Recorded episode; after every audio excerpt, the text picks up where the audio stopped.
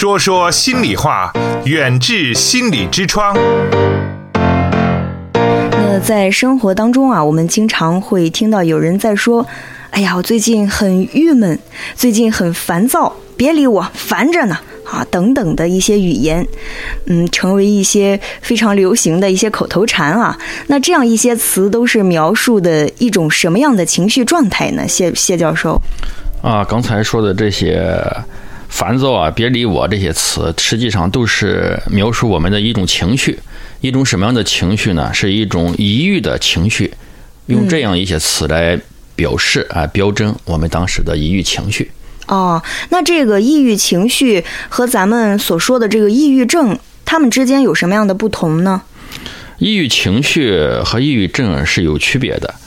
呃，咱们随着社会的发展和进步，现在人们对这个健康的认识不断的提高，心理健康越来越受到人们的重视。啊，稍有不适呢，就及时的就诊；稍有心情不佳呢，就呃以为是得了心理疾病。啊，抑郁症啊是一种常见的心理疾病，大家实际上实际上是并不陌生，因为它离我们不远。抑郁症啊主要表现为是情绪低落、兴趣下降、活动减少、话少、思维迟缓。但是抑郁症的诊断有严格的标准，并非我们平常说的抑郁情绪。哦，这个正常的人啊可以出现一些抑郁呃抑郁的情绪，你比如说咱们遇到一些。啊，不开心、不快乐的事情的时候，就会产生啊忧虑、苦恼、悲伤之类的体验和表现，也可以有自信心下降、兴趣减退、失眠、少食等。嗯，那么这个抑郁情绪和抑郁症，它的区别在哪里呢？我想从这几个方面，我们跟听众朋友们说一下。嗯，第一个呢，就是说正常人的这种抑郁情绪。嗯，多是在这个遇到生活事件的刺激之后出现，但是呢，随着生活事件的这种呃消退啊，呃，这种情绪呢就随之消失了。嗯。另外呢，抑郁情绪和抑郁症相比较来说，这种严重程度不一样。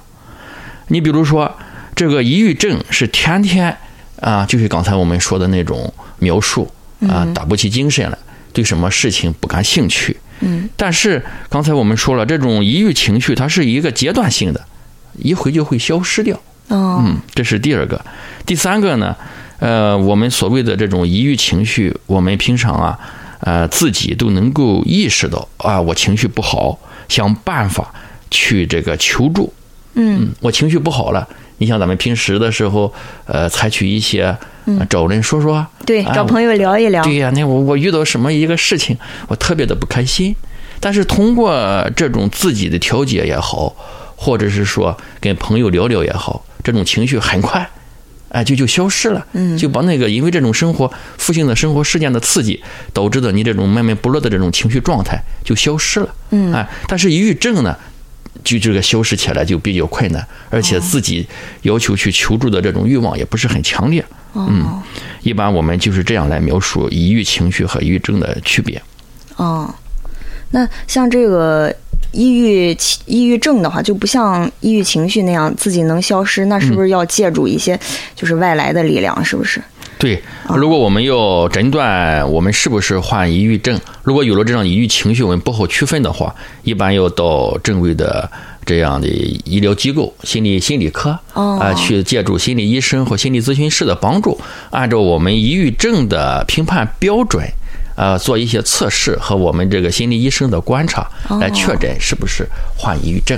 哦，嗯。好，那谢教授哈，您刚才谈到了这个抑郁症，其实呢这几年这个抑郁症这个词啊，在我们耳边好像出现的挺多的哈。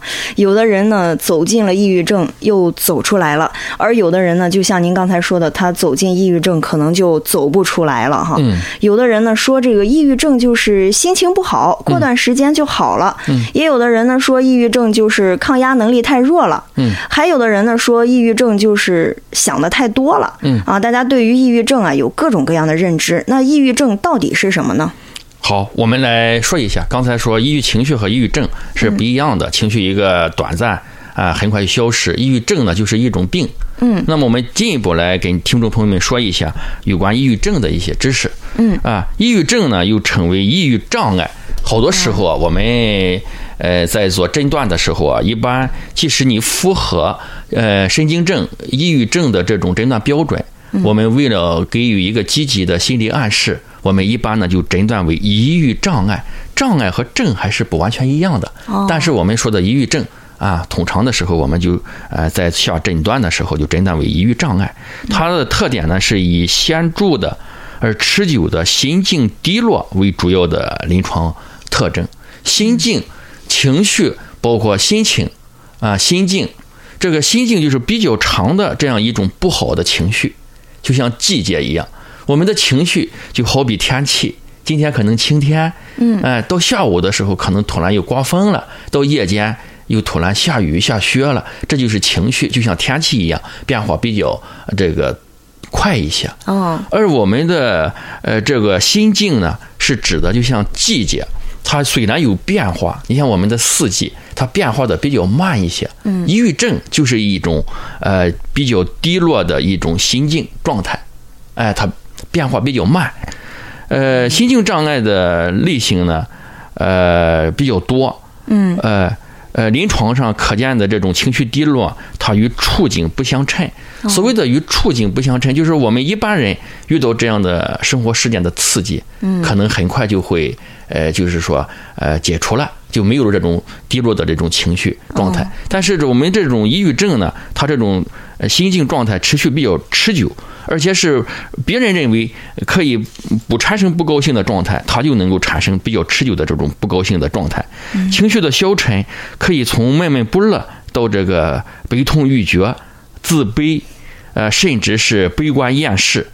呃，这个我们诊断为抑郁症或者是叫抑郁障碍的这种患者呢，他可能有这个自杀的企图和行为。哦，呃，一般呢，我们就是说，他认为是死了最好，因为他对这个生活已经失去了一些兴趣。哦，甚至会发生木僵。所谓的木僵呢，就是我们有的在这个临床心理科或者是呃精神科会发现，这个人他的行动迟缓，这个目光呆板。嗯，哎，这种就是傻傻的待在待在那里啊，不像我们呃看起来很精神的状态，这种状态呢就称为木僵。呃，部分这个患者呢还有明显的焦虑和运动性饥饿。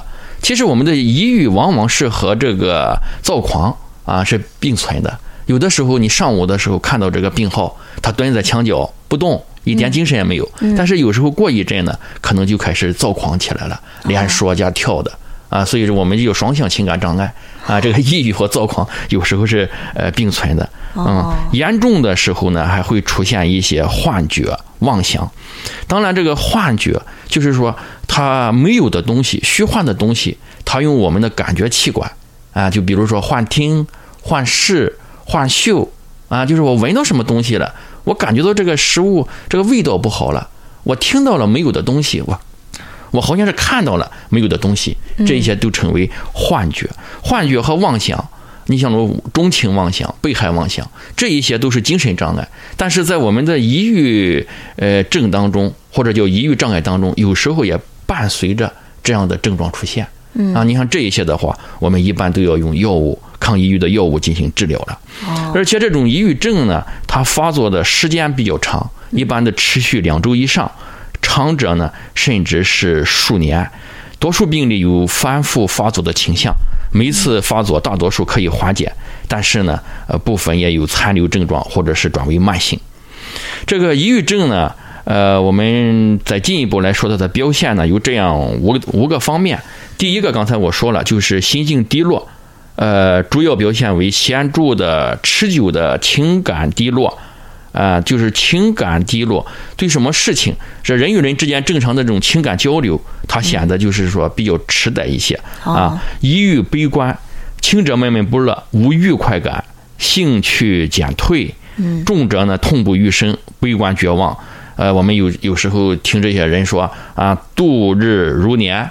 哎，这就是他的情绪，呃，不高涨。我们情绪高涨的时候，感觉到时间过得非常快。对，哎，他们这些人过得比较慢。你前几天我在坐车的时候，一个肿瘤患者，啊，肿瘤患者是躯体疾病，嗯，但是往往这样的躯体疾病会给他们带来一些抑郁的情绪，甚至会带来这个抑郁症。哦，啊，因为身体的原因导致他这种情绪，呃，这种心理发生变化。嗯，啊，再有的他就是那种抑郁质的这种气质类型的人，等一会我们还要说。嗯，跟他们交谈的时候，他们就往往会呃表现出度日如年，感觉到时间过得呃比较慢一些。啊，这是抑郁症刚才说的这种心境低落的一种体现。远志心理用中医打开中国人的心灵之窗。刚才说还有一个生不如死，啊，典型的患者呃的抑郁心境有那个呃沉重夜轻的这种变化，就是说早晨起来的时候啊比较呃重一些，呃这个晚上比较轻，嗯，这是在我们做诊断的时候的一些一些标准。嗯，第二个呢就是思维思维迟缓，患者思维联想速度缓慢，反应迟钝。思路闭塞，啊，自己感觉到脑子里好像生了锈的机器，脑子像涂了一层浆糊一样。嗯，临床上我们呃主要表现为这个言语减少，语速明显减慢，声音低沉，对答困难。哦，严重者呢，交流无法顺利进行。那一般我们呃接接诊这样的来访者的时候，或者患者的时候，你就从这几个方面来可以观察：声音小。语速慢，思维呃比较迟缓，有的甚至不能跟你对打。呃，如果我们他们的这个家人或者是亲戚陪他来的话，好多的这种呃对他自己的这种症状的描述是通过他的陪人来描述。啊，这就是刚才说的这种思维迟缓，因为他就缩在旁边，对他就不动，连看你连跟你目光交流也完不成这个这个事情。哦，呃，意志。活动减退，嗯，刚才我们也说了，啊，行为上比较缓慢。刚才舒兰讲了，就是说缩在这里不动，生活比较被动、疏懒，不想做事，不愿意与周围的人接触，单独坐在一旁或整日卧床闭门独居，疏远亲友。嗯，呃，前几天，呃，一个八八七年，应该是三十岁了。一个小伙子，呃，至今因为先前的时候，呃，婚姻恋爱过程当中出现了一些挫折，嗯。啊，就是留下了一个心结，到这也不找女朋友。正好他呢家里呢是住在那个三室一厅的那个，呃，这个朝不朝阳的那个房间里面。嗯，我到他家里去的时候，推开门一看。就是非常的懒散，被子不叠，不上班的时候脸也不洗，胡子也不去呃理一理，头发也比较乱，一看这就是典型的这种抑郁的一种抑郁症的一种状态。你刚才我们说了，这个意志活动减退，干什么事情都没有兴趣，休息的时候就是，但是他还社会功能没有完全丧失，他还能够坚持上班，但是不上班的时候就是把自己关在这个屋子里面。就是跟他的家人也不交流，就是刚才谈到的这个意志活动减退。哦，第四点呢，就是认知功能的呃损害。研究认为呢，抑郁症的患者存在认知功能的损害，主要表现为这个呃最近发生的事情记忆力下降，注意力障碍，呃反应时间延长，警觉性增高。嗯，刚才我们说了有妄想幻觉，他好多时候他就感觉到，哎呀，有人在追着我，哎，有有人在伤伤害我，或者是呃要迫害我，所以他的时候就锁起来了嘛。这实际上就是说他的警觉性增高，他还没有诊断为精神障碍，还是神经症的时候，我们从这一个点上可以来作为一个诊断标准。抽象思维能力差，学习困难，语言流畅性差啊等等这一些，躯体的症状。呃，你像咱们到门诊上，呃，这个抑郁症患者，或者是刚才我们说的叫抑郁障碍患者，他往往是以躯体症状来就诊。嗯，躯体症状最明显的，到心理科来就诊的抑郁症患者，多数是以睡眠障碍，哦，就是睡眠不好。另外呢，感觉到浑身无力，在其他的这个科室检查的时候，没有任何呃躯体症状。或者是躯体症状不是很明显，嗯，但是他就感觉到浑身无力，嗯，呃，体重下降，呃，等等，呃，这一些呢，都是我们说的这个抑郁症的一些呃这个症状表现。嗯，至于抑郁症产生的这个病因，嗯，现在呢，我们呃对这个发生的病因呢不是很清楚，哦，但是我们往往是与这个呃你的气质类型，就是你性格。嗯，有关系。他有的就是那种抑郁质的人格特质，哦，他就会容易产生这种呃抑郁症。另外呢，呃，与这种大的这种生活事件的刺激有很关系。如果我们在现实生活当中压力大呀，人际人际关系不好啊，处处都遭受一些负性的东西的影响，它也会产生这种情绪低落的这种情况。再就是我感觉。与这个季节也有关系。你比如在我们现在这个季节，这个日照时间明显的这种缩短，嗯，呃，这个导致这种生理节律的紊乱、内分泌失调，也会出现刚才我们说的抑郁症的这种情况。那谢教授啊，其实之前呢，我曾经听过这样一个说法，在咱们的经典名著《红楼梦》当中啊，这个林黛玉是抑郁性人格障碍，秦可卿呢，她是抑郁性人格，然后还有这个贾元春是。微笑型抑郁这样的说法，那我们可以从这三个经典的作品当中的人物为例，来详细的说一说，在他们身上有关呃这个抑郁的这些内容吗？好好，刚才我们听到了《红楼梦》的嗯这个主题歌，嗯啊，对，很优美哈，很优美，让我们感到非常的轻松。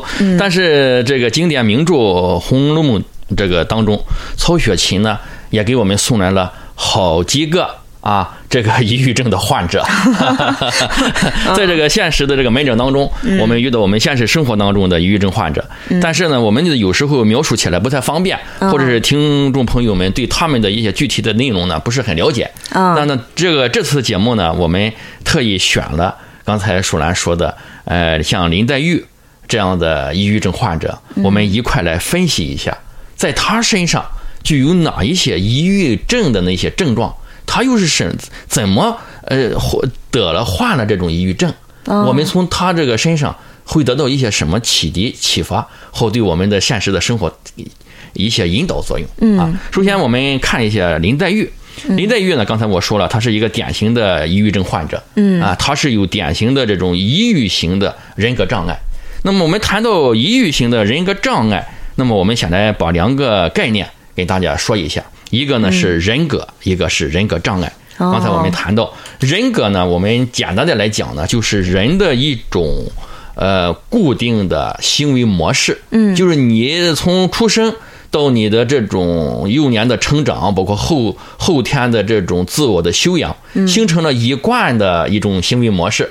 比如说，我们一谈到舒然，人就感觉到说啊，他很热情，很平和。很容易与别人交流。嗯，一谈到我谢老师，那可能说了你有什么样的对我的这种行为模式的评价呢？呃，就是 也是很平易近人，没有那种架子，然后为人很谦和，嗯，很谦逊，嗯，就给人的感觉非常亲切。对，像像刚才你描述的我也好，我描述的你也好，这一些就是我们的一种行为模式，给别人留的那种印象。嗯，但是呃，往往不是所有的人。都能符合多数人要求的这种行为模式，它会出现一些怪异的行为模式。你比如说敏感多疑，嗯，有这样的人啊。呃，我的一个同事有一次让我给他捎一把钥匙给另外一个人，哦，他的钥匙让我给他妻子。那意思，你把钥匙给我捎捎过去。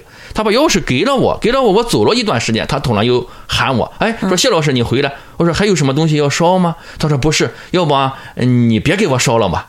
啊，他就感觉到我给他烧了钥匙，是不是对他造成一些必不必要的危害？这不就敏感多疑吗？然后把钥匙拿过去，我又走了。刚一转身，他就说：“啊，要不，呃，你再给我捎过去吧。”你想，他这样的行为模式和刚才我们两个呃对彼此的那种感觉不一样。要攒的话，就是豁达开朗。好，什么李老师、王老师、舒兰，你把钥匙给我捎过去，捎过去，这个事情就没了，对，就完了。但是他呢，就敏感多疑。你像刚才我们谈到的，呃，这种抑郁，有的人就是这样，闷闷不乐。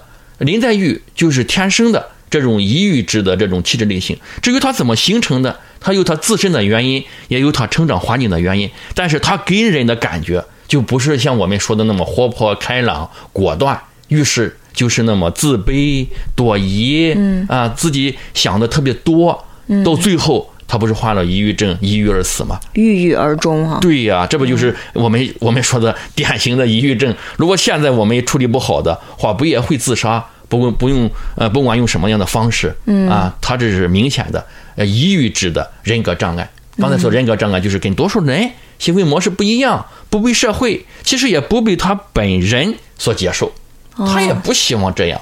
这用现在咱们的话来说，他不是有病吗？至于这个病，现在我们在不断的探讨为什么会患，既有生物性的因素，也有遗传性的因素，当然有他自身的人格特征的因素。嗯，他就在他的成长环境当中导致了他这样的人格特质，所以他只能这样闷闷不乐，抑郁而死。哦，还跟他这个生长环境还是有关系的。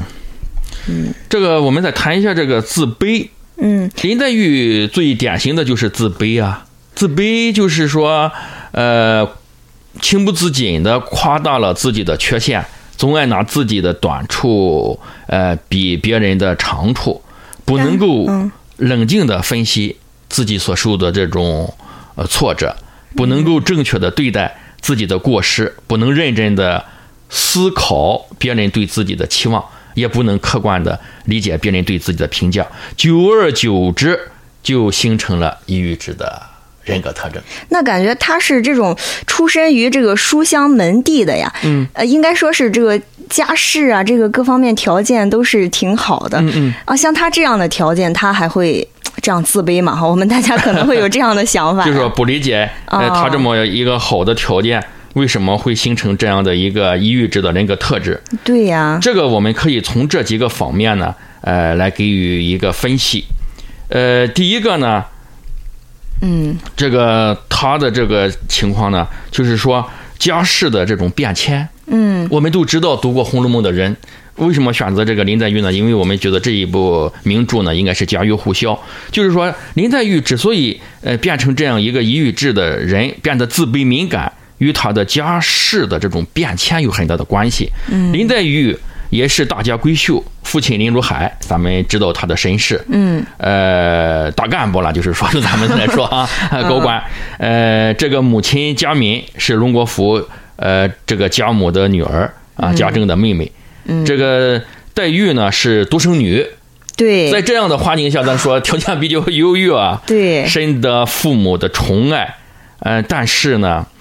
他的父亲在他年小的时候，呃，这个给了林黛玉很好的教育，但是好景不长，呃，黛佳敏在黛玉年幼的时候啊，呃，就是她呃妈妈就去世了，嗯，呃，家母念其孤苦，然后呢就接到她这个姥姥家啊，荣国府呃来了，嗯，呃，没有多久呢，林如海，呃，父亲啊，林如海也病故，这样黛玉呢。呃，自此住在荣国府，成了这个旅居客寄之人。呃，寄居在荣国府的初期，呃，黛玉是步步留心，时时在意，不肯轻易多说一句话，多行一步路，唯恐被人耻笑了。你像一种寄人篱下的感觉。哎，你像我们现在在这个现实生活当中，像林黛玉变得这种呃自卑、敏感，呃，造成造成这种抑郁之人格。呃，这种障碍的患者也很多。嗯，呃，你比如说遇到这样的情况，我们就首先来分析你童年的生活。现在我们由于这个生活的原因，好多呃儿童呃少年的时候，父母外出打工，嗯，把孩子寄养在别人家里。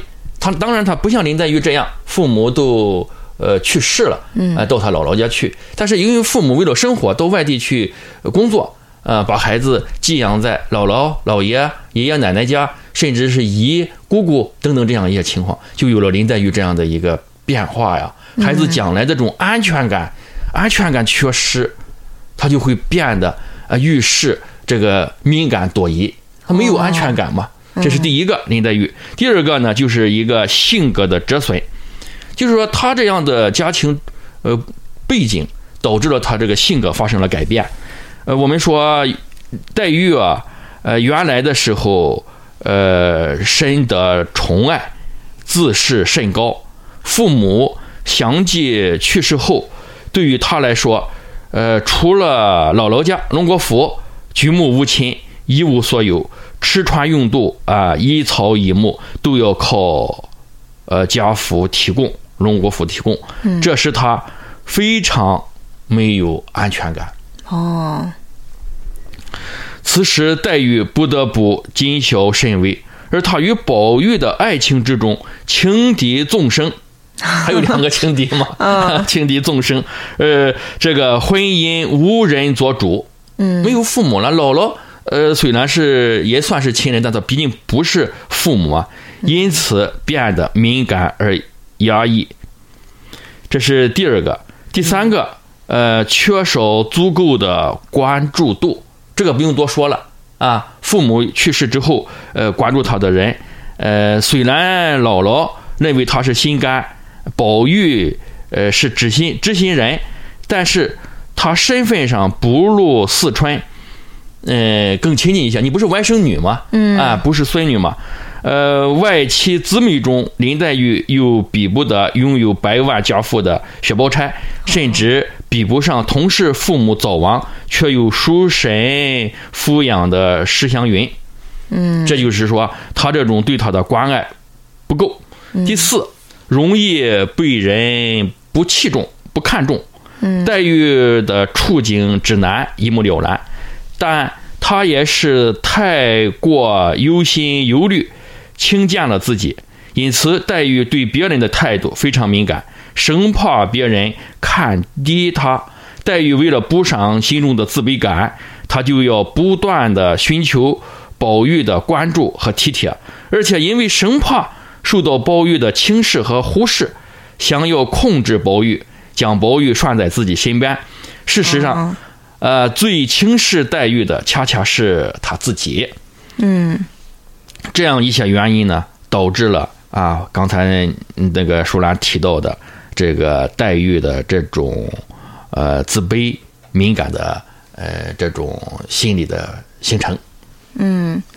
那他是不是，呃，就是他对爱情的这种焦虑会加剧他这个抑郁的发生啊？哎，这个你像如我们现在这个门诊上，呃，遇到的这些抑郁症患者，嗯，呃，如果是在这个恋爱期，或者是因为婚姻，这不是生活事件的刺激吗？对，哎，就是说你这个恋爱的失利。分手、失恋，嗯，或者是婚姻家庭的这种不和谐、不幸福，这种生活事件，往往是造成抑郁症患者的，呃，或者是形成抑郁症、呃，抑郁质呃这个人格障碍的一个主要因素。远志心理健康服务包括中西医结合的心理诊治和咨询，大中小学生的心理健康辅导，国家心理咨询师、中医心理师培训和心理健康讲座。听众朋友，远志心理用中医打开中国人的心灵之窗。本期节目就到这里，我们下期再见。